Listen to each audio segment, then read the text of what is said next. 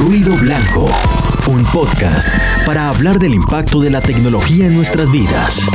¿Qué tanto dependemos de ella? ¿Y cómo puede llegar a ser la vida digitalizada?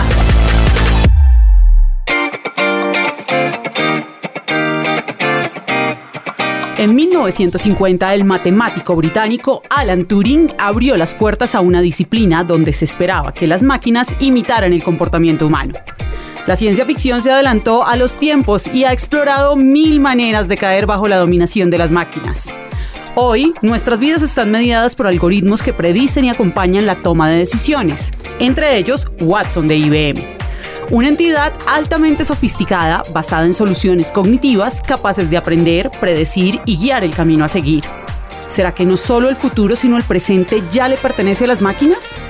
Bienvenidos a Ruido Blanco, donde nos acercamos a lo fascinantemente aterrador de la tecnología. Soy Adriana Molano, analista de tendencias digitales, y hoy conversaremos con Jorge Vergara, director de tecnología de IBM Colombia, quien nos hablará de un mundo donde interactuamos con máquinas. Bienvenido Jorge, ¿será que debemos asustarnos?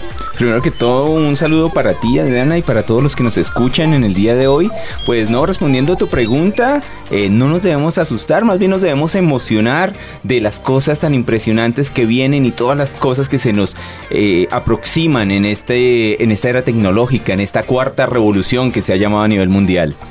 Bueno, pues entremos en materia y la primera pregunta, la de calentamiento. ¿En qué piensan las máquinas, señor ingeniero?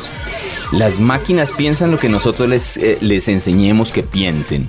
En general, para los que no están relacionados con inteligencia artificial, esto tiene muchas facetas. Y lo que se busca en la inteligencia artificial es intentar imitar la forma como actuamos o pensamos los seres humanos. Entonces hay diferentes ramas cuando se habla de inteligencia artificial. Y las máquinas en particular, nosotros en IBM nos enfocamos no tanto a lo que hacen o cómo actúan, que tiene que ver con robótica, que es lo que más vemos en las películas, sino en la forma en que pensamos y es cómo razonamos, cómo entendemos, cómo formulamos hipótesis y cómo vamos aprendiendo. Hacia ese punto es que nosotros nos enfocamos. Entonces, como tú decías, ¿qué piensan ellas? Realmente van a pensar lo que nosotros les enseñemos a pensar. Bueno, pero eso puede ser también muy asustador, ¿no? Porque si digamos que nos ponemos en un panorama de los buenos y los malos, si bien el bueno va a preparar esa inteligencia artificial para unos buenos efectos, ¿qué pasa si cae en las manos equivocadas, en, en los códigos equivocados? ¿Ahí qué sucede? Realmente, como cualquier tecnología, va a depender completamente de quien la use y quien la diseñe.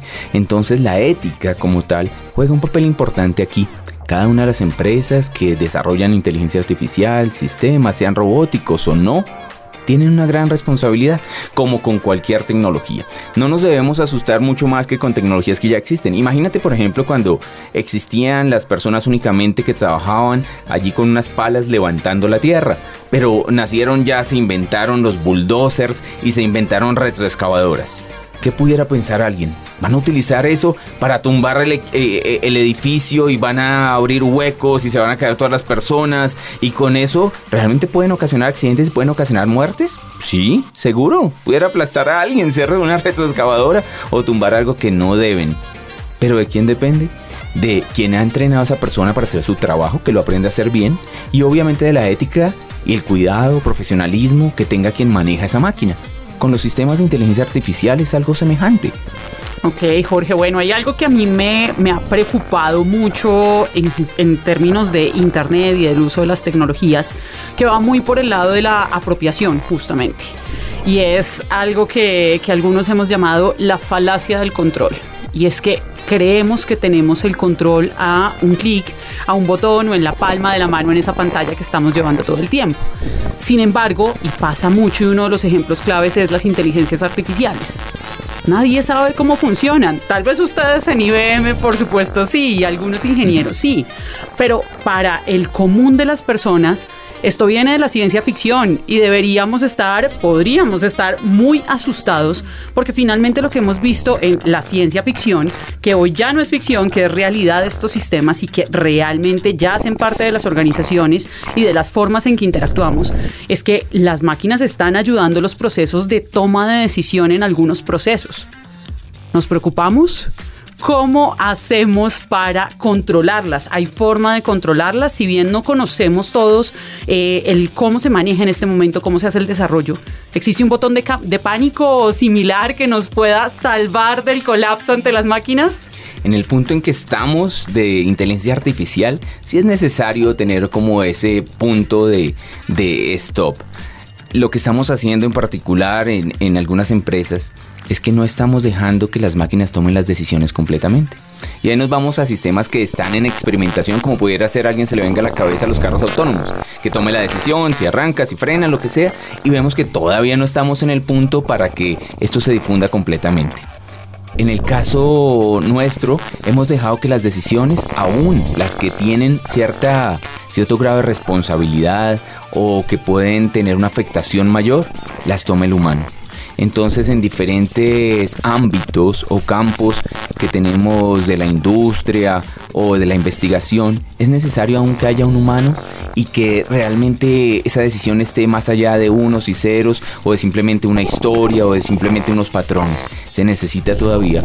La capacidad humana es absolutamente gigantesca y todavía para imitarla o para realmente asemejarse completamente, todavía no estamos en ese punto. En el futuro capaz que estemos hablando diferente de eso, pero en este momento sí es necesario tener un control o sea, nos tranquilizamos. Si existen los botones de pánico y, el desarrollador con toda la ética sí ha puesto códigos por allá que permiten apagar la máquina y que no caigamos todos en pánico, ¿cierto? Así es.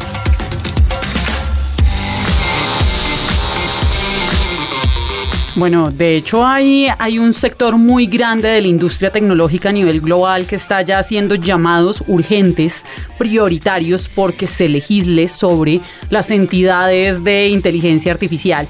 Porque es mejor prevenir que lamentar, dicen por ahí, pero finalmente sí es por las grandes capacidades que tiene. Y porque es innegable que las capacidades de procesamiento, de velocidad, de memoria que tienen no son comparables con las del cerebro humano. Creo que por ahora nos diferenciamos un poco en la empatía, ¿no? Ese es como, como el punto que todavía en el cual nosotros llevamos la, la ganada, ¿no? Y la parte emocional en general, porque las máquinas, aunque existen ya sistemas que pueden identificar personalidades o pueden eh, identificar tono o intenciones, realmente la parte de la imaginación humana, la creatividad, son cosas que todavía no alcanzamos, ¿no? Hay unas capacidades humanas que son tan únicas por ahora, ¿cierto? Que todavía no la pueden imitar las máquinas. Por fortuna. Jorge, cognitiva cognitiva, que es este concepto que ha venido eh, surgiendo y que ha venido trabajando con tanto AINCO y IBM en los últimos años. ¿Qué significa? Nosotros lo que hacemos es intentar diferenciar, como mencionaba, la inteligencia artificial normal que se veía en las películas asociada completamente con robótica, con propósitos de reemplazar al humano o simplemente imitarlo en las labores de movimiento y ahí encontramos los androides, encontramos todo este tipo de cosas. Nosotros nos vamos es por juntar esa inteligencia artificial aplicándola a los negocios digitales para que haya ese cognos, esa parte cognitiva de pensamiento, de razonar. Entonces, los puntos que nosotros allí destacamos es sistemas cognitivos que sean capaces de entender, razonar, aprender y luego interactuar. No estamos realmente enfocados en los sistemas cognitivos en la parte de imitar movimiento o actuación física del ser humano, sino, más bien del razonamiento humano. Entonces por eso es que nosotros estamos enfocados hacia cognitivo. Ok, bueno, y Watson. Empezamos hablando de Watson. A mí siempre me ha maravillado el potencial y las capacidades que tiene. Son sorprendentes para los negocios, pero también para la vida cotidiana.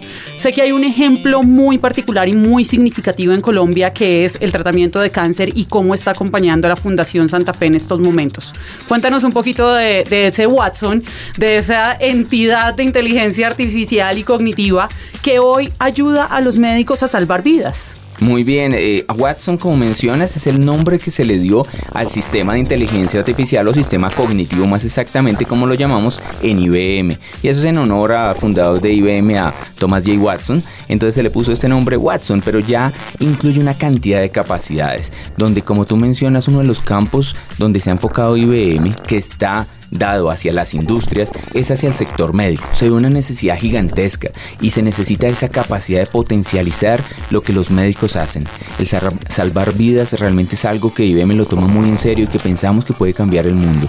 El poder identificar cuando hay un cáncer, cuando hay una enfermedad, qué tipo de cáncer es, cuál es el mejor tratamiento, cuál es la efectividad que puede tener, realmente es importantísimo para nosotros y nos toca realmente en, los valores y en lo que es el punto ético y lo que es realmente el objetivo de IBM más allá de construir sistemas. Entonces lo que estamos haciendo con Watson en Oncology, que es la parte de oncología de, de esta línea, es ayudar a que los médicos y fíjate ese punto, los médicos den un diagnóstico y un tratamiento mucho más acertado con mayor fundamento de lo que lo están haciendo en este momento.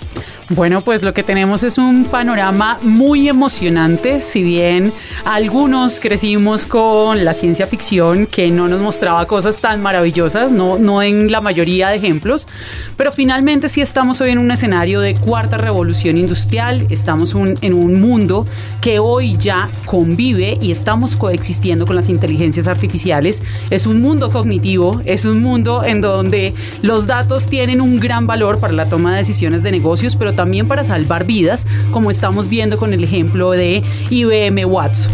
Jorge, muchísimas gracias, director de tecnología de IBM, acompañándonos en este espacio de ruido blanco. Hasta aquí llegamos con lo fascinantemente aterrador de la tecnología. Conéctese bajo su propio riesgo.